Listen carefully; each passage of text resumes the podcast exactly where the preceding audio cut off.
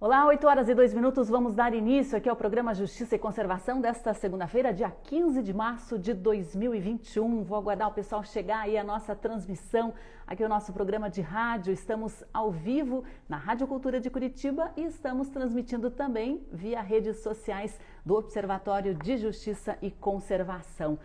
E hoje, né, nós vamos falar sobre ecocídio, né, um movimento de destruir a terra que é legalmente permitido. Comunidades e governos estão coniventes, têm papel ativo em desmatamento, em poluição, em exploração predatória de recursos naturais, tem papel ativo também na extinção de espécies. Só para citar alguns exemplos dos problemas que nosso planeta está enfrentando hoje. E há um movimento mundial para tornar o ecocídio crime perante a lei. 75 anos atrás, né, falava-se em crimes contra a humanidade, genocídio, num contexto né, de holocausto nazista. E o primeiro julgamento por crimes contra a humanidade foi o julgamento de Nuremberg, onde foram sentenciados os líderes da Alemanha nazista. E hoje há uma nova e ainda mais complexa ameaça global, né, que está ao nosso redor, matando crianças, pessoas de todas as idades, acabando com o equilíbrio climático e também com as condições de vida saudável para a maioria das espécies vivas é a crise climática e a crise da biodiversidade que vivemos neste momento. E hoje nós vamos receber aqui no programa Justiça e Conservação dois representantes do Stop Ecocide, movimento mundial para tornar o ecocídio crime perante a lei internacional. Esse movimento né, trabalha com advogados, com investigadores, diplomatas para alterar o direito penal internacional. E hoje nós vamos receber aqui Manuel Trindade Correia Marques, falando ao vivo de Portugal, e também Pedro Cunha, direto do Rio de Janeiro. Vou dar as boas-vindas aí para os ouvintes da Rádio Cultura de Curitiba, vou dar as boas ouvintes, as boas-vindas também a todos que estão nos acompanhando, né, aí via redes sociais. Vou enviar aqui já o link para o Manuel para a gente começar a nossa conversa. Pedro Cunha já está a postos aí, né, Pedro? Vamos aqui começar a transmissão para a gente falar do Stop Ecocide. Sejam todos bem-vindos. A Lili Martins está com a gente, André Dias também. Olha o pessoal aí já está a postos, Rafael Sobânia, a Elizabeth Moura, o Buraco da Lua. Sejam todos bem-vindos. Vou aguardar aí também mais pessoas chegarem aqui para a gente iniciar a nossa transmissão. Vou ver aqui se o Manuel conseguiu me encontrar. Enviei o link aí, Manuel. Vamos ver aqui como ele está. Pedro Cunha, vou tentar só adicionar aqui o Manuel primeiro. O Manuel está ao vivo lá de Porto, em Portugal. Vamos ver aqui se ele consegue nos encontrar. Vernei Serafini, seja bem-vindo. Acho que o Manuel está com alguma dificuldade aqui para nos encontrar, mas isso é normal. Às vezes a pessoa que não tem muita intimidade aí com o Instagram, né, acaba tendo um pouquinho de dificuldade para nos, encontrar. Pedro Cunha, só um momentinho aí que a gente já te adiciona também, tá bom? Agora sim. Lembrando né, que nós estamos com a transmissão aqui ao vivo da Rádio Cultura de Curitiba. Estamos com a transmissão para quem quiser participar também com perguntas e sugestões. Você pode entrar aí nas redes sociais do Observatório de Justiça e Conservação e também pode participar aqui da nossa transmissão. Bom dia, Manuel, tudo bem? Alô, bom dia.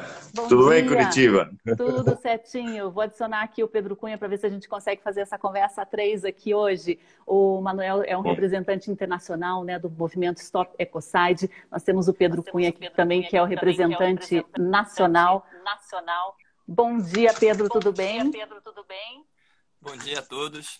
Tudo bem. Tudo Manuel, bem. vou começar Manuel, contigo vou começar aí, né? Como que originou né? esse movimento internacional, né? Que deu origem ao Stop Ecocide? Ora então, bom, bom dia, bom dia. O, o, movimento internacional, internacional existe começou uh, com Rachel Carson, que escreveu já em 1962 o livro Primavera Silenciosa, Spring Spring que ela relatava que nos Estados Unidos, devido aos agrotóxicos, que é um problema grave no Acho que a gente está com um probleminha de eco aí. Vamos só tentar resolver isso daí para a gente dar uma, uma, uma continuidade.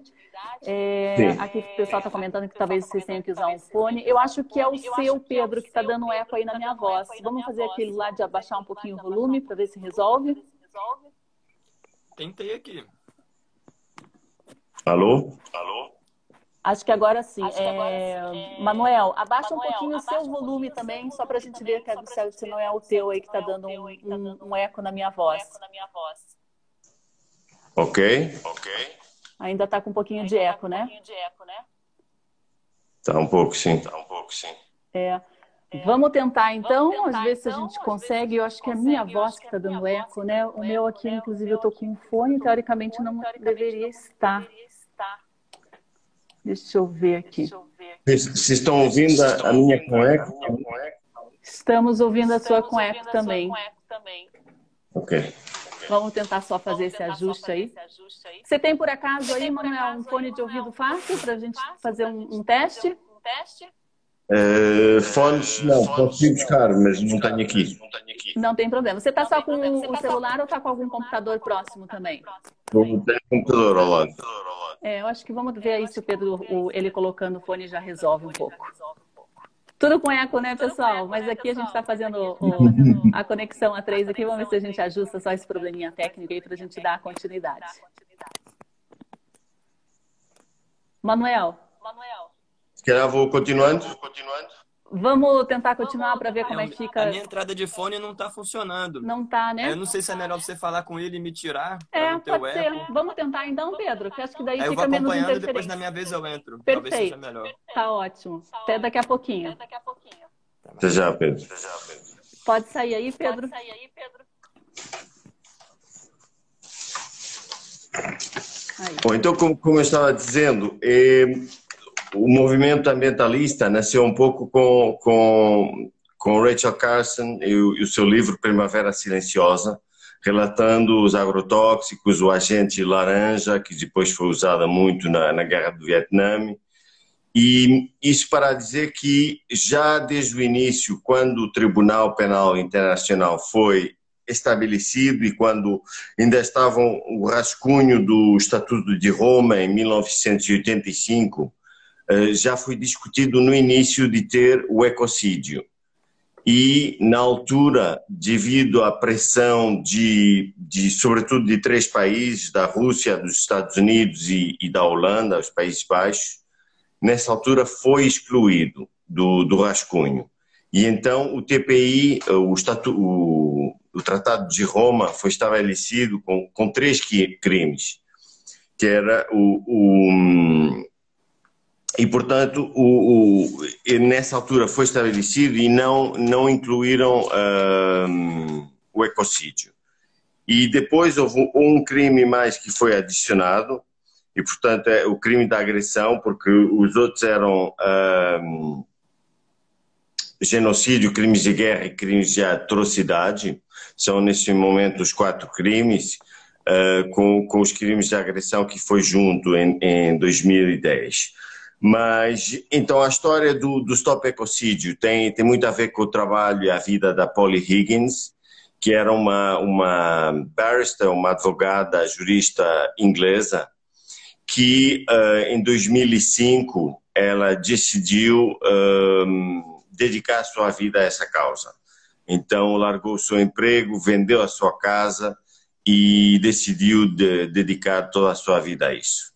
E então um, também uh, fez um grande trabalho de começar a, a, a, contactar países e advogados em todo o mundo.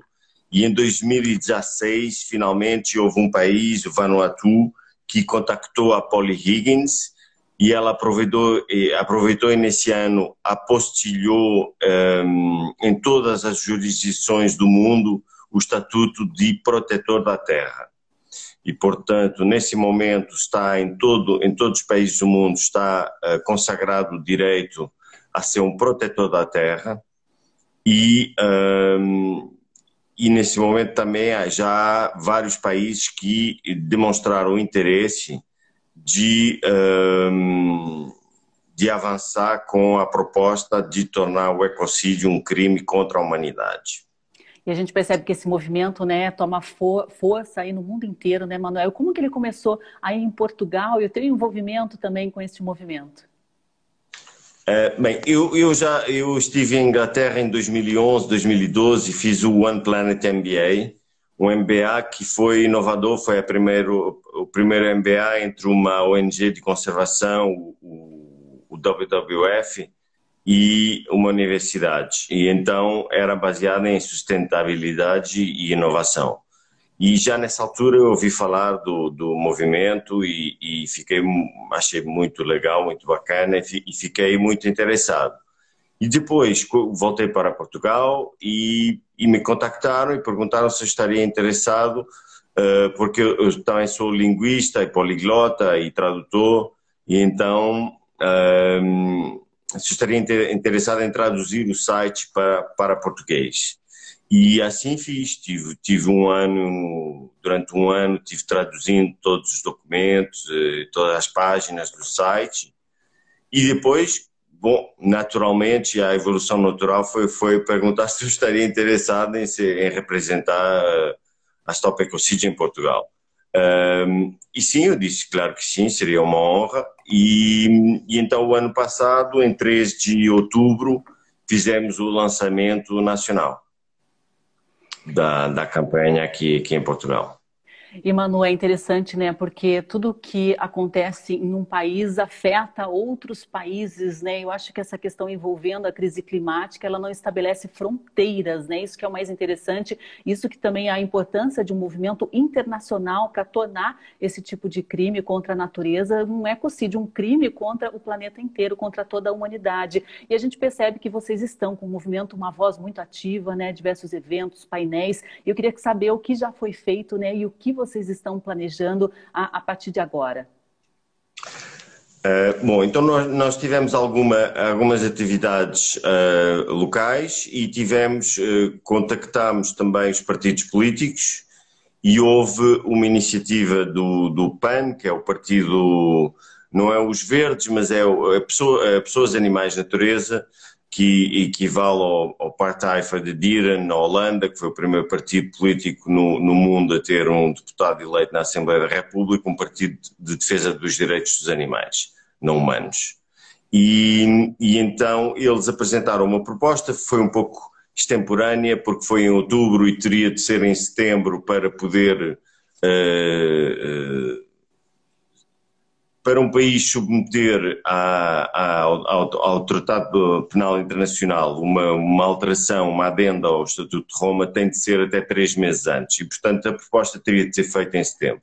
Mas pronto, valeu a intenção, a proposta não foi aprovada, mas gerou uma discussão que nós vamos pegar nessa discussão e vamos também um, voltar com feedback, com retorno a, a todos os partidos para uh, fazer avançar ainda mais a discussão e ver se este ano uh, sim se pode fazer a proposta com um, um conjunto mais alargado de países.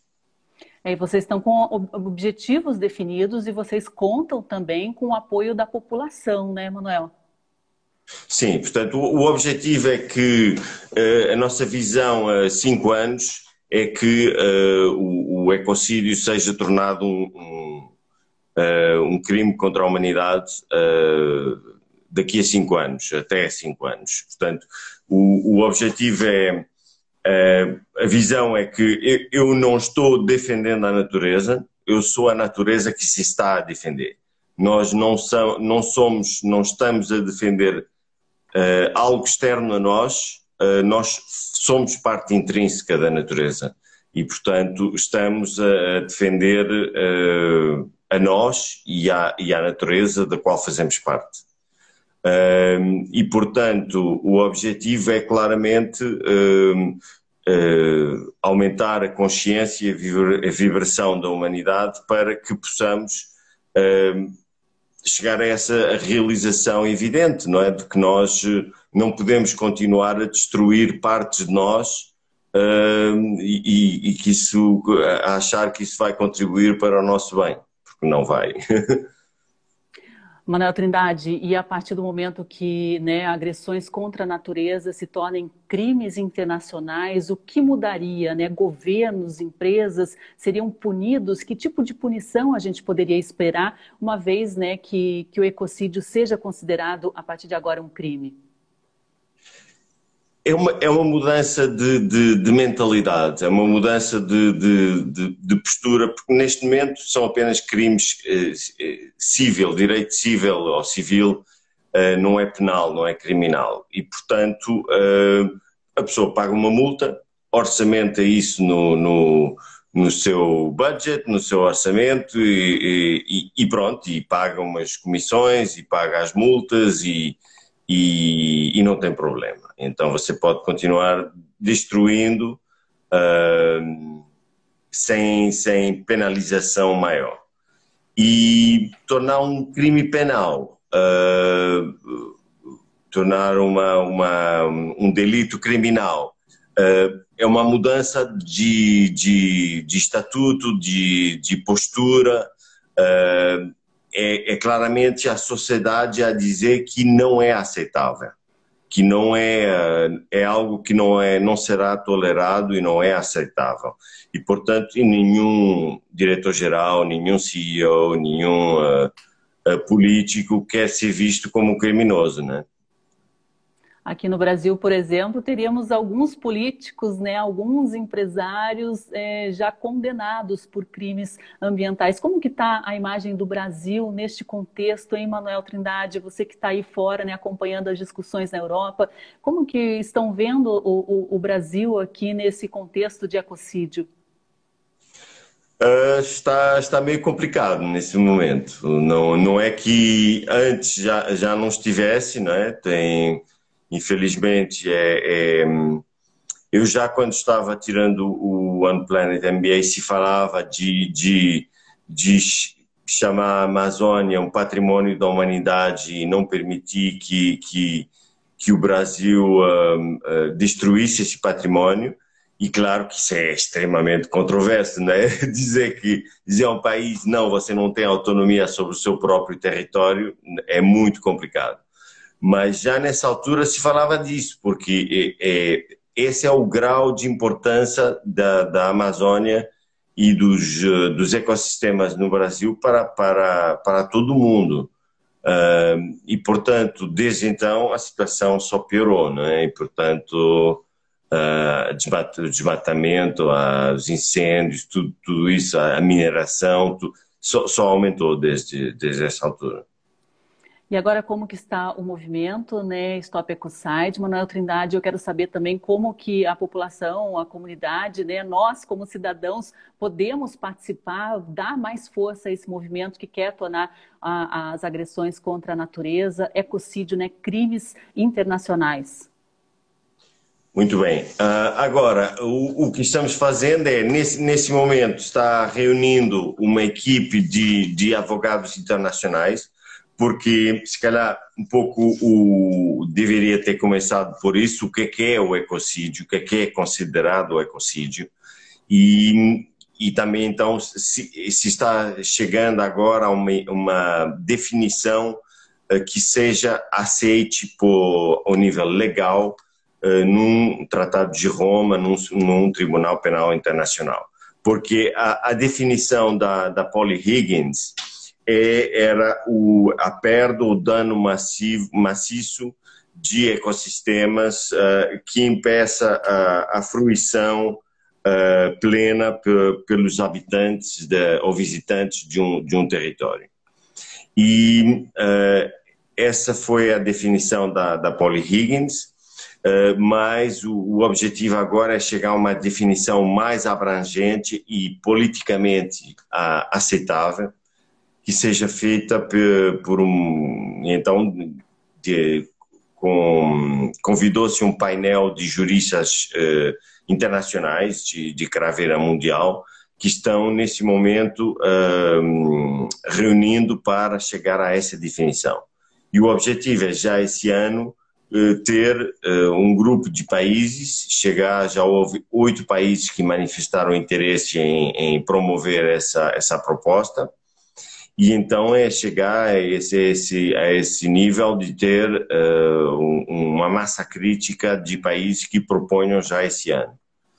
Bem interessante, né? A gente espera realmente que isso avance, isso avance com velocidade, né? A gente conversou aqui com o Manuel Trindade Correa Max, ele que é empreendedor socioambiental e está representando aqui o Stop Ecosite Internacional, está falando ao vivo de Porto, em Portugal, né, Manuel? Tá calor aí, pelo jeito, eu gostei do, do, do fundo aí da paisagem. É. Hoje está bonito, eu estou aqui numa aldeia, é a uma hora do Porto, de, de carro. Muito então é legal. sudeste. Eu vou conversar agora, Manuel, com o Pedro Cunha, que é o representante aqui do Brasil, né, no, no, no movimento. Vou pedir só para você se retirar aí da live, que o Instagram me tirou meu xizinho. Um ótimo dia, um ótimo dia aí para você. Gratidão. Bom Mantemos dia. o contato. Até mais. Já. Eu vou adicionar agora aqui o Pedro Cunha, porque a gente vai saber como que está né, o movimento Stop Ecocide nesse contexto internacional. Conseguiu aí, Manuel? Tem um xizinho ali no canto superior direito. É. Aí. Aí. Oi, Pedro, tudo Oi, bem? Pedro, tudo bem? Bom dia a todos. Eu vou colocar o áudio daqui do saindo bem baixinho para ver se não sai o eco. Tá bom. Tá tendo eco? Tá bom. Um pouquinho da minha voz, um mas a tua voz está ok. Então, o, o Manuel estava explicando aí sobre o movimento internacional, né? Eu quero saber de você, está falando aí ao vivo do Rio de Janeiro, né? Como é que está o contexto nacional desse movimento, Pedro?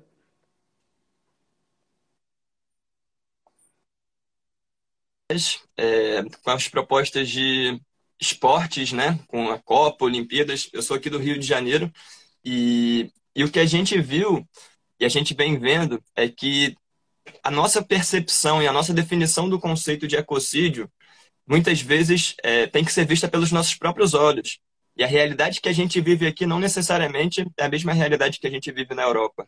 Então a gente começou a ver que os crimes ambientais no Brasil, eles na verdade, eles estavam conectados a uma cadeia de crimes. Era um ecossistema de crimes e normalmente o crime ambiental era a ponta do iceberg.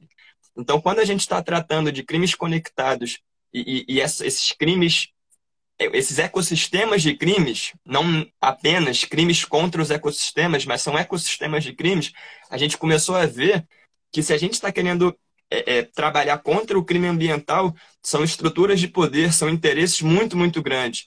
E aí vem o caso dos esportes, aí entra essa questão do esporte, como os esportes é, historicamente se tornaram vetores para ecocídios. E aí isso está muito relacionado à minha luta aqui na cidade. A gente teve o golfe olímpico, isso foi em 2016, e viu que é, para a realização de crimes, e, muitas vezes desses grandes eventos e dessas grandes estruturas, é, existem crimes contra os direitos humanos, existe corrupção e improbidade administrativa e favorecimento da iniciativa privada, muitas vezes. Existe é, a questão do crime ambiental em si só. E a gente viu também que muitas vezes, é, diante do contexto local, nacional quando se trata de interesses globais, o que é feito é que muitas vezes a gente conseguiu ver retrocessos, uma coisa que seria é, é, inaceitável em termos ambientais, mas a gente viu uhum. retrocessos. Então, muitas vezes, o que antes era crime, eles mudam a lei a partir de, de, de é, é, votações. Aqui no Rio, no caso, foi na Câmara dos Vereadores. É, e para a gente é muito importante trazer essa dimensão do esporte também como um impacto.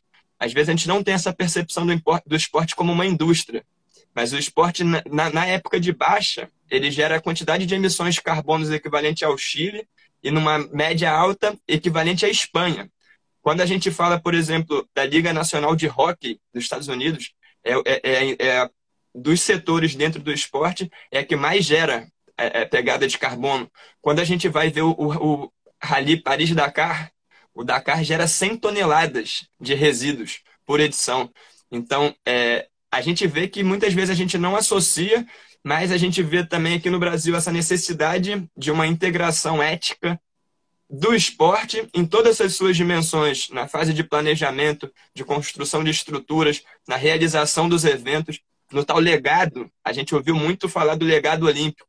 E o legado que a gente vê, infelizmente, é um legado de ecocídios. Realmente foi. A gente perdeu oportunidades incríveis de transformar a cidade e como eles vendiam esse, essa ideia da sustentabilidade, mas que na prática claramente se configura para mim agora esse modelo que normalmente acontece em países em desenvolvimento. Vocês podem reparar que essas, esses grandes eventos, essas grandes estruturas, eles, muitas vezes os países do hemisfério norte já nem aceitam mais esse tipo de evento porque sabem que o investimento, que a quantidade de impactos é maior do que o benefício possível gerado. E aí a gente veio no caso do ano passado é, uma luta muito forte aqui na cidade que foi contra é, um autódromo na floresta do Camboatá. Então, o que, que, que, que significava esse caso? Mais uma vez, os esportes vindo como uma bandeira para facilitar a entrada de projetos que normalmente nunca entrariam. É uma floresta de 180 mil metros quadrados, com, com 100 mil árvores, 20 espécies ameaçadas de extinção e com alternativas locacionais. Então a gente pergunta por que, que realmente queriam fazer ali, que era um território do exército, que tinha toda uma questão. A gente sabia que muito dessa questão do, do autódromo era uma briga política entre o Bolsonaro e o Dória, e a gente viu quem sai prejudicado é a comunidade da vida. O esporte não tem nada a ver e a nossa luta não é contra o esporte, mas é cobrando essa integridade ética e ecológica do esporte. E graças a Deus, é, a gente sabe também que no Brasil as vitórias ambientais muitas vezes elas são temporárias. A gente hoje, é, tá, o São Paulo pegou um contrato até 2025 de fazer o autódromo, mas a gente sabe que as pessoas que têm esses interesses, elas não descansam. Então, a qualquer momento, novamente pode vir o caso da floresta. No momento, essa é uma luta que a gente venceu com apoio internacional. A gente, ano passado, teve uma mobilização de 30 países para mobilizar e sensibilizar a comunidade e trazer essa atenção do valor do esporte para a integridade ecológica, porque o esporte deveria ser feito, é, um dos seus princípios é a parte de construção de valores e, e da ética dentro de cada ser humano, do desenvolvimento humano. Mas esse desenvolvimento não pode vir é, com tanto impacto. Essa é a nossa experiência aqui no Rio. É, e a gente não faz muitas vezes a ideia né, de, desse impacto, justamente por o esporte carregar essa bandeira da saúde, né, de um desenvolvimento humano, um desenvolvimento social, o que está por trás. Agora, Pedro, eu queria explorar um pouquinho mais contigo, até por essa experiência que vocês tiveram com o autódromo, é o que você falou sobre ecossistema de crimes, né, tudo que está envolvendo. Acho que nesse movimento é, de defesa da floresta contra a construção de um autódromo, vocês sentiram muito bem os interesses envolvidos. Né? É, é uma rede muito formada formada, muito bem formada e estruturada, que compactua e que incentiva esses crimes ambientais. Queria que você comentasse como foi essa experiência, essa descoberta na realidade, né, é, o choque de se ver cara a cara com, com essa, essa rede, esse ecossistema de crimes.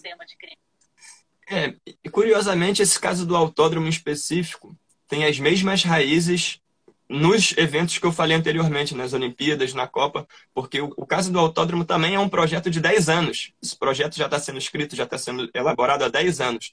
Então, é, para mim, é claramente um pouco da. Como é que eu vou dizer? Eu não quero levar para a questão de partido, eu acho que não é questão de partido, isso é uma questão sistêmica, é um problema sistêmico, não é um. Não quero trazer um ponto, mas as gestões anteriores que tivemos aqui no Rio, em especial, tinham muito essa questão de promover o Rio para o mundo e vender o Rio para o mundo. Mas, e, e, aí colocaram essa bandeira, o principal legado dito é o PPP, Parceria Público-Privada, que o nosso excelentíssimo traz, diz com orgulho que foi pioneiro e tal. Só que realmente é, esse ecossistema de crimes, na minha leitura, é aquela coisa. É privatização, é privatização dos lucros e a socialização das perdas, porque o, o, que ficou das Olimpíadas? Naquela época se dizia, não se constrói Olimpíada com escola, com hospital, mas hoje a gente tem uma pandemia. Hoje a gente precisa de profissionais atuando, a gente precisa de educação. Então, às vezes, esse ecossistema de crimes, para mim, também está relacionado à crise de prioridades. Porque é, é, de realmente quais são, a quem estamos atendendo. O, o, o, nosso prefeito aqui, infelizmente, ele era muito relacionado às empreiteiras. E a gente viu Lava Jato, a gente viu toda a questão da relação de como essas obras tem interesses por trás. O interesse não é exatamente construir para ver o resultado operativo. O objetivo é construir porque é na construção onde se rouba muito, onde se, os interesses se reproduzem, assim dizer.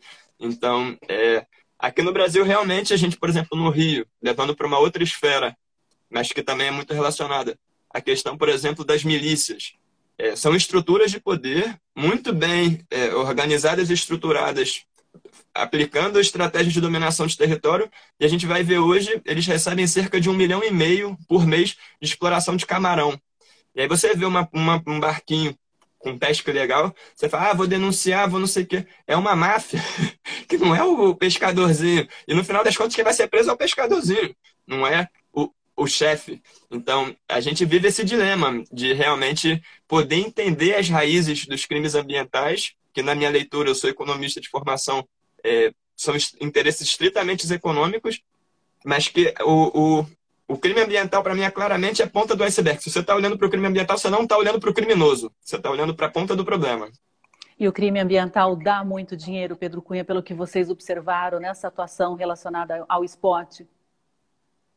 Ah, são cifras de milhão a bilhão, né? E o que eu acho engraçado, assim, a minha observação é que as Olimpíadas supostamente não deram lucro esperado, mas a, a, OBS, que era o Olympic Broadcast System, que foi quem retransmitiu para o mundo todo, que ficou com base na UERJ. A UERJ, Universidade Estadual do Rio, ficou mais de um mês cedida, de graça, para o Comitê Olímpico, para uma empresa que foi a que mais deu lucro. Foram mais de 500 milhões de dólares de lucro. Então, eu entendo que nada disso, desse dinheiro, poderia ser revertido para a UERJ. Eu sou ex-aluno da UERJ. Naquele mesmo ano, em 2016, a UERJ teve um corte de 17% no orçamento. Então, é, para mim é muito complexo. É, e eu acho que realmente não é que sai barato. Eu acho que quando a gente comete crimes ambientais e crimes ecossistêmicos, é, os impactos são transgeracionais. São impactos que a gente não vai conseguir nem ver agora. Então, isso também é uma, uma esfera, para mim, do caráter de ecocídio, que deveriam ser vistos crimes contra as gerações, não só de agora, como futuras. Porque se tem muito nesse conceito de sustentabilidade, essa compreensão das futuras gerações. Mas se a gente não está conseguindo nem manter para o presente, sabe? Tipo, mas eu acho que deveria ser, é, dentro da esfera e do conceito de ecocídio, deveriam ser vistos como crimes transgeracionais. Crimes que vão além do agora, mas que geram impacto para toda a comunidade da vida. Pedro Cunha, você já é um ativista e já participou de diversos movimentos nacionais e também é, regionais, né? É economista, como você estava comentando, é um eco-cidadão. Agora, como que a, a, sua força, a sua experiência pode é, ajudar esse movimento do Stop Ecocide internacional? É, um dos grandes componentes que eu trago realmente é sempre a arte, não só como maneira de sensibilização, mas de diálogo multicultural e multigeracional. Quando a gente vai, por exemplo, num protesto, faz alguma atividade com uma, uma placa em português, a gente entende que só o brasileiro vai entender, e um brasileiro talvez bota aí de 10 ou de 15 anos a, a 60 anos, mas a gente não consegue atingir a todos. Então, eu vejo a arte como uma estratégia para mostrar essa complexidade, porque você tratar de ecocídios com palavras, para mim, é limitar, porque é, é, está além do que a gente pode ver e a arte, muitas vezes, é essa melhor maneira de expressar e de conseguir dialogar e de conseguir trazer isso para todas as gerações. Para como é que você vai falar isso para uma criança? E ela, você explica para ela, ela faz um desenho que fala mais do que mil palavras. Então, eu acho que nesse momento, em relação ao ecocídio no Brasil, eu acho que a gente deve buscar entender e interiorizar esse conceito com os nossos próprios olhos, respeitando a nossa cosmovisão em relação com os recursos naturais, com a terra. A gente na América Latina como um todo tem uma relação diferenciada, conceito de Pachamama e toda a questão. Então, como o Manuel falou, para além de reconhecer os direitos da mãe natureza, é tornar qualquer ação contra um crime, porque a gente também sabe da dificuldade de garantia de um direito para o ser humano tem todo o caminho, os caminhos para segurar um direito nem sempre é fácil. E uma árvore nunca vai entrar numa fila, nunca vai preencher um protocolo, nunca vai. Então, eu acho que a gente deve também buscar entender é, essa relação com a natureza de uma maneira mais horizontal e definir da nossa própria visão diante desse modelo econômico. É, porque é, são economias globais, são corporações e interesses globais que afetam o nosso território, mas como é que o nosso território vê isso? Então, acho que no momento, em termos de Brasil, é a gente refletir, talvez ter também um grupo de. acompanhando o movimento internacional, ter também um grupo de juristas brasileiros é, desenvolvendo e podendo aprofundar no que, que seria esse conceito de ecocídio dentro do Brasil. É, eu venho promovendo um conceito há anos também de ecocidadania, que muitas vezes as pessoas nunca ouviram, mas é integrar a dimensão ecológica no nosso conceito de cidadania, nos nossos deveres, direitos e deveres, a gente tem compromissos e responsabilidades para com o todo. Não é faça a sua parte, é seja a parte. Então, é, é, essa falta de integração, eu acho que é um primeiro passo no Brasil, da gente conseguir trazer a dimensão ambiental de maneira holística. Não é tratar o meio ambiente, o crime ambiental, como o centro do problema. Ele não é o centro do problema, ele é o todo do problema. Mas que o centro do problema normalmente é o dinheiro, o que move e o que gera isso. Mas eu acho que a gente deveria, no Brasil, inicialmente desenvolver a nossa própria leitura e relação com esse conceito e estar dialogando e promovendo isso como um crime internacional, porque isso é outra questão. Hoje em dia a gente tem um acordo de Escazú, que tá, é, é, é um primeiro acordo que relaciona a luta ambiental com direitos humanos, traz essa dimensão, só que o Brasil não vai assinar. É, enquanto tiver essa gestão, eu não tenho, eu estou trabalhando com isso desde o princípio 10. O acordo de Escazú é um resultado operativo do princípio 10 da Rio Mais 20, foram oito anos, e eu sei que o Brasil não vai entrar. Então, para mim, é muito mais estratégico e interessante buscar esse crime internacional no qual o Brasil vai ser parte do que esperar que, esses, que, que os nossos governantes, no momento, assumam qualquer compromisso ou responsabilidade nesse caminho, porque eu acho que não, não, não vai acontecer nesse momento. É, até porque, né, se o crime ambiental estivesse na, na, justiça criminal, como está propondo o Stop Ecocide, os nossos governantes aí, nosso ministro da, do Meio Ambiente, nosso presidente já estariam enquadrados como réus. A SPVS Brasil aqui comenta né, excelente abordagem do Pedro em relação ao papel de formação ética e compromisso com o interesse público que o esporte precisa incorporar em suas atividades. Carolina até comenta muito importante esses pontos de vista, Pedro. Agora, Pedro, ó, essa, o, o ecocídio ele foi inspirado no imagino eu, no holocausto nazista, né, que criou aí essa questão chamada de genocídio, e assim como o Stop Ecocide, né, surgiu para criar esse termo ecocídio contra. Está com um pouquinho de eco aqui, meu tico-teco está.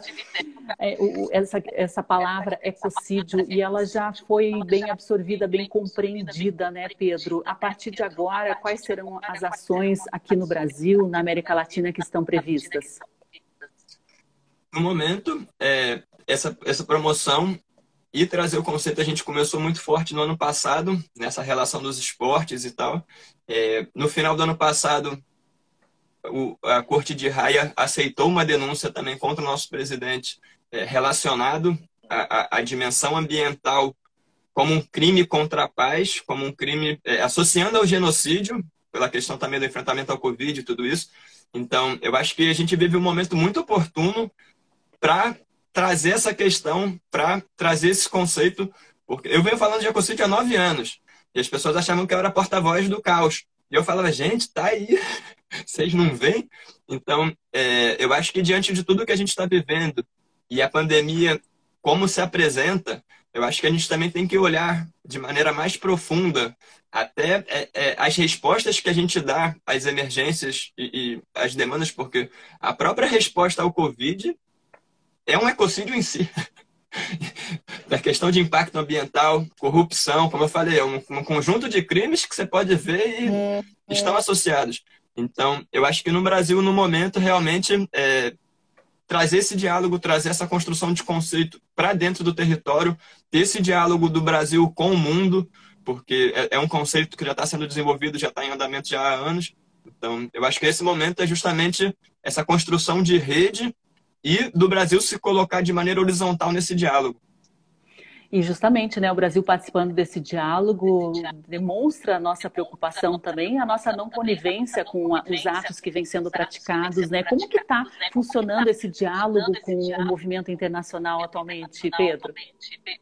Ah, excelente. Em termos, a gente, o, a Ecocid começou originalmente na Inglaterra, então temos um diálogo direto com eles, mas Espanha e Portugal têm sido um grande são, são grandes aliados, em especial também pela questão linguística. É, a Espanha por cobrir toda a América Latina e Portugal por ser essa relação com o Brasil. Então, eu acho que eles estão super abertos, eles trabalham muito há anos. Agora é buscar encontrar também é, é colaboradores é. e pessoas interessadas no Brasil. É, a gente já está com um site em português do Protetores da Terra. É, você pode entrar como um, um firmante da campanha, assinar a petição, se tornar assim também um protetor da terra. Então, eu acho que nesse momento é trazer um pouco deles para cá, mas levar um pouco da nossa identidade para eles, essa troca, porque aí podemos crescer juntos e ser um trabalho também colaborativo, co-criativo. Exatamente, até porque uh, os outros países acho, acabam focando muito na questão amazônica, né? E o problema ambiental brasileiro acho que vai, infelizmente, muito além disso, né, Pedro Cunha? Como eu falei, é, para mim a questão da Amazônia, não vou dizer que é a ponta de um iceberg, pode ser quase o iceberg todo, mas a, a, outras forças construíram esse iceberg. Esse iceberg não é o problema em si.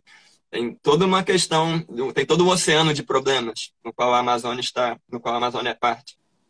E os brasileiros, a principal forma de eles participarem, fortalecerem o movimento é por meio da petição. Pedro, o que, que vocês esperam dos ecocidadãos brasileiros? Nesse momento, é buscar criar esse grupo de trabalho e criar essa rede, é, estar participando ativamente de processos de tomada de decisão trazendo essa perspectiva da dimensão ambiental não como centro, mas integrada ao todo.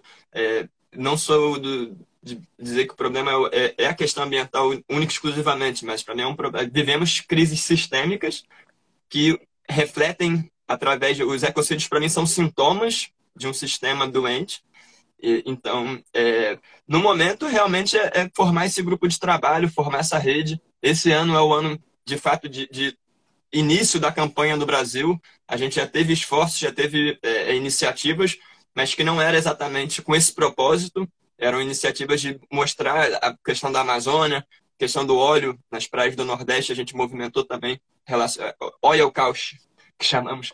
Então, é, a gente busca maneiras de, de dialogar e a questão do, do Brasil com o mundo, essa relação no global, para mim, ela é muito importante porque as raízes dos ecocídios não estão no nosso território. Os indígenas não, as nossas origens não trazem esse tipo de comportamento, esse tipo de problema.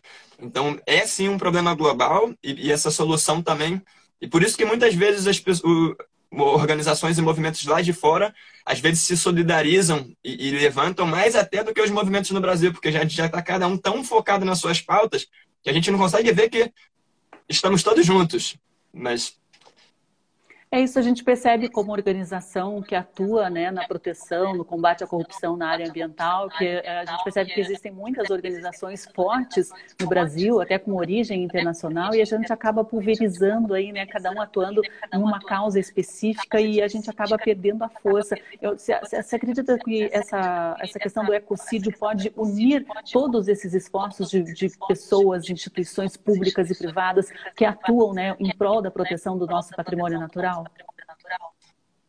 Total, mas não apenas do nosso patrimônio natural, mas da integridade dos nossos valores humanos, éticos, porque é, essa fragmentação nas lutas, a gente vê essa fragmentação dentro da esfera ambiental, mas a gente também vê dentro da esfera social, e que no final das contas, quem sai perdendo é a sociedade civil.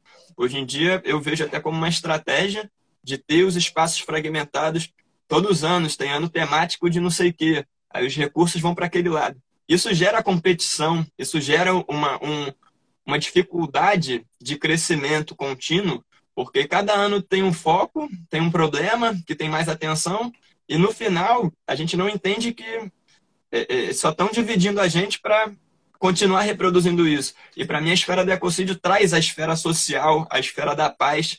Muitas vezes o conceito de construção de paz fica esquecido mas para mim a paz é justamente essa integração de maneira, é, é, como é que eu vou dizer, equilibrada, não é bem a palavra que eu queria dizer, mas que traz o, o ambiente, o econômico, o social, o humano, porque muitas vezes quando a gente fala de social a gente esquece do ser humano em si e da comunidade da vida como um todo. Mas eu acho que o ecocídio é uma solução, não como eu disse, o crime ambiental ele não vem sozinho, ele depende de pessoas, ele depende de interesses. Então, tratar de maneira integrada. Os crimes estão conectados, mas a gente não. Então, essa é a minha, minha leitura. Estamos divididos, né, que faz a gente com que a gente perca a força. A Carolina pergunta aqui se a França está nesse movimento. O presidente Macron levantou esse termo, porém empresas internacionais por vezes causam ecocídio no Brasil, coniventes com gestores e governos. A gente tem até o caso específico da Indy, uma empresa multinacional francesa que veio, veio aqui, ganhou uma licitação federal para a construção de torre de transmissão e criou um traçado absurdo sobre unidades de conservação, áreas de preservação, né, destruindo ainda mais é, já ecossistemas bastante fragilizados como a floresta com araucária. Como que está aí o movimento, a mobilização francesa, então, Pedro? Essa resposta seria mais apropriada para o Manuel dar. É, o que eu posso dizer é que tem países, Bélgica e alguns outros, que estão à frente, estão realmente já com propostas de lei. Isso daí é um, é um processo em andamento e muito disso foi impulsionado no ano passado, é, mas eu não tenho a resposta precisa e direta. A gente pode ver que muitas vezes a questão ambiental, ela às vezes é vista como até uma limitante, por exemplo, para esses projetos ou para acordos econômicos. O Tratado é, União Europeia-Mercosul, para mim, vai pelo mesmo caminho. E a gente não é, é, a gente vai ver como é que esses interesses se relacionam e no final como é que o meio ambiente sai perdendo, porque no final são é, é Grandes projetos normalmente são, trazem o conceito de exploração, alguém tem que pagar essa conta. E quem paga são os direitos humanos, são os ecossistemas. Exatamente, a sociedade e, infelizmente, as próximas gerações, né, Pedro Cunha? Eu queria que você deixasse o contato aí para o pessoal conhecer melhor o movimento, né, as propostas, as ações também e como que isso está caminhando e evoluindo. Deixa eu pegar aqui o link, só um segundo. O meu contato, se alguém quiser escrever, eu vou escrever aqui meu e-mail. O Manuel deixou aqui também, né? O stop eco, é www.stopecocidio.pt, que é o site lá com, de Portugal, e tem também um específico para América Latina, né? stopecocidio.pt barra Latam. Exato. Se vocês entrarem também, eu vou botar aqui o link. Eu estou escrevendo aqui no celular, só um segundo. Protectores. Dá um bom dia aqui, professor do Oficial Green. Sejam bem-vindos. O Nuno de Azambuja está com a gente aqui acompanhando, excelente conversa, parabéns a todos, obrigado Nuno. Queria dar um bom dia também para o pessoal que está acompanhando aqui via Rádio Cultura, Alessir Carrigo, gostei muito da concepção do Pedro Cunha, o mal se corta pela raiz, o problema, né Alessir, é que essa raiz está um pouco profunda e entrelaçada. O, André, o João André Cruz está dando um bom dia abençoado a todos vocês, obrigada João, Maximiliano Pablo Velasquez está com a gente, bom dia Maximiliano, seja sempre bem-vindo.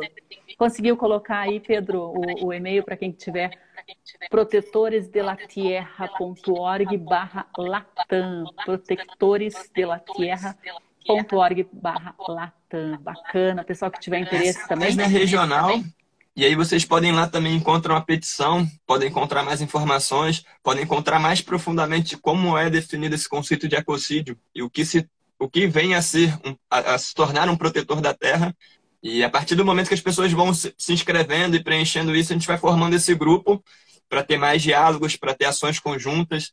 Então a ideia é movimentar essa agenda aqui no Brasil esse ano e essa década. E como o Manuel falou, esperamos que em menos até de cinco anos a gente possa ter de fato esse crime como um crime contra a paz, como um crime internacional.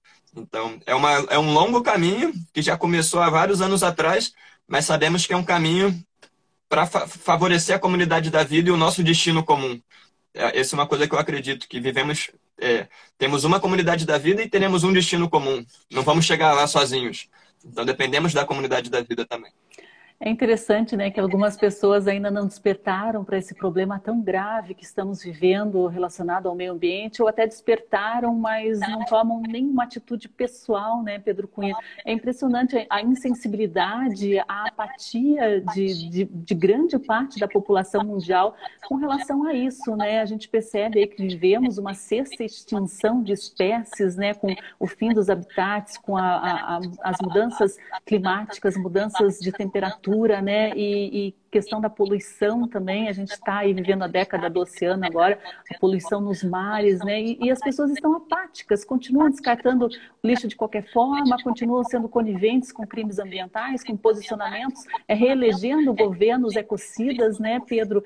É, como aí não perder a esperança e seguir na luta com, com força? Ah, eu acho que a primeira coisa é realmente trazer o nosso olhar para o que a gente chama de realidade. Porque você falou da raiz e dos problemas, eu acho que muitas vezes evoluir é regressar às nossas origens, entender o nosso ser e a nossa relação com o ambiente de maneira é, da nossa maneira, porque muitas vezes essa questão ambiental, muitos conceitos são impostos e muitas vezes são conceitos importados também. Então, é, eu acho que esse é, eu acho que a gente vem sofrendo muito com mudanças de hábito relacionados à pandemia, mas essas mudanças não reproduziram uma mudança na forma de relacionar com tudo. A gente deu respostas com máscaras descartáveis, é, é, financiando economias asiáticas. Tiveram economias que tiveram lucro nesse período que estamos na desgraça. Então, é, repensar, porque como esse momento também não reproduziu, uma, não refletiu numa oportunidade de fortalecer modelos de economia solidária, de, de, de promover as economias, é, as microeconomias e economias de comuni é, é, comunitárias, a gente, mais uma vez, a gente deu, deu uma resposta achando que está mudando de hábito, mas quem muda de hábito, no final das contas, é o indivíduo, porque muitas vezes se sente o culpado disso tudo, mas muitas vezes o sistema te, te coloca num problema muito maior que você faz a sua parte, mas você continua sendo parte do problema, você não é parte da solução. Você limpa suas mãos, não, eu descartei no lugar certo. Mas, poxa, a desgraça tá feita. O dinheiro foi para um lado que não deveria. O dinheiro dá voltas no mundo de maneira muito grande. A gente poderia dar o dinheiro pro vizinho aqui, fazer uma máscara, costurar, e, e a vizinha tá desempregada e não sei o quê.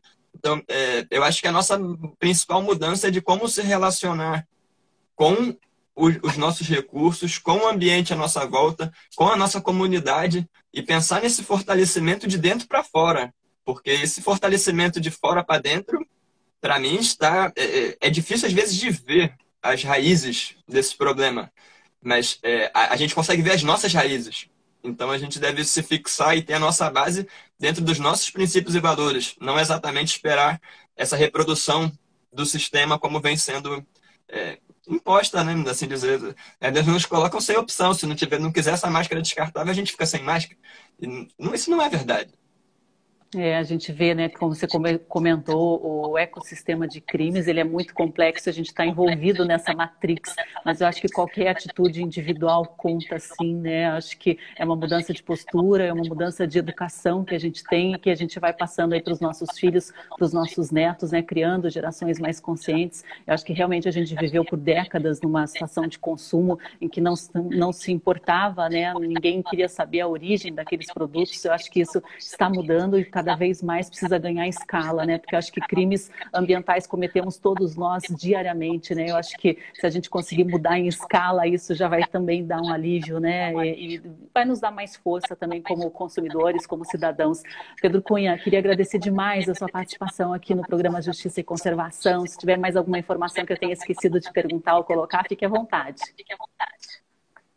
Eu que agradeço e deixo esse chamado dessa construção de rede, dessa construção, dessa força-tarefa de protetores da terra, porque também como o Manuel falou, a gente não está defendendo a terra, a gente é a terra defendendo a si mesma. Nos vemos parte, é, é, somos parte dessa comunidade da vida.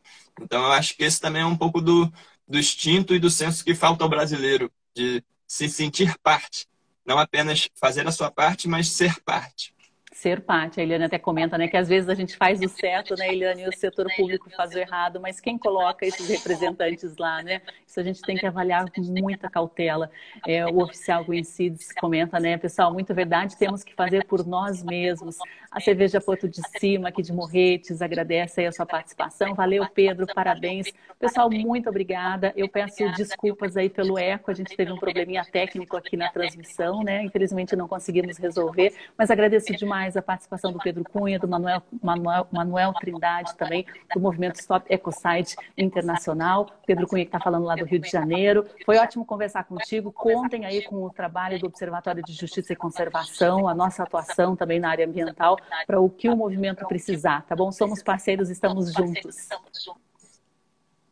Até mais. Obrigado Até a todos. Mais. Até mais. Dá o tchau aí também para o pessoal da Rádio Cultura. A gente volta amanhã, a partir das 8 horas da manhã, com transmissão ao vivo. Até lá.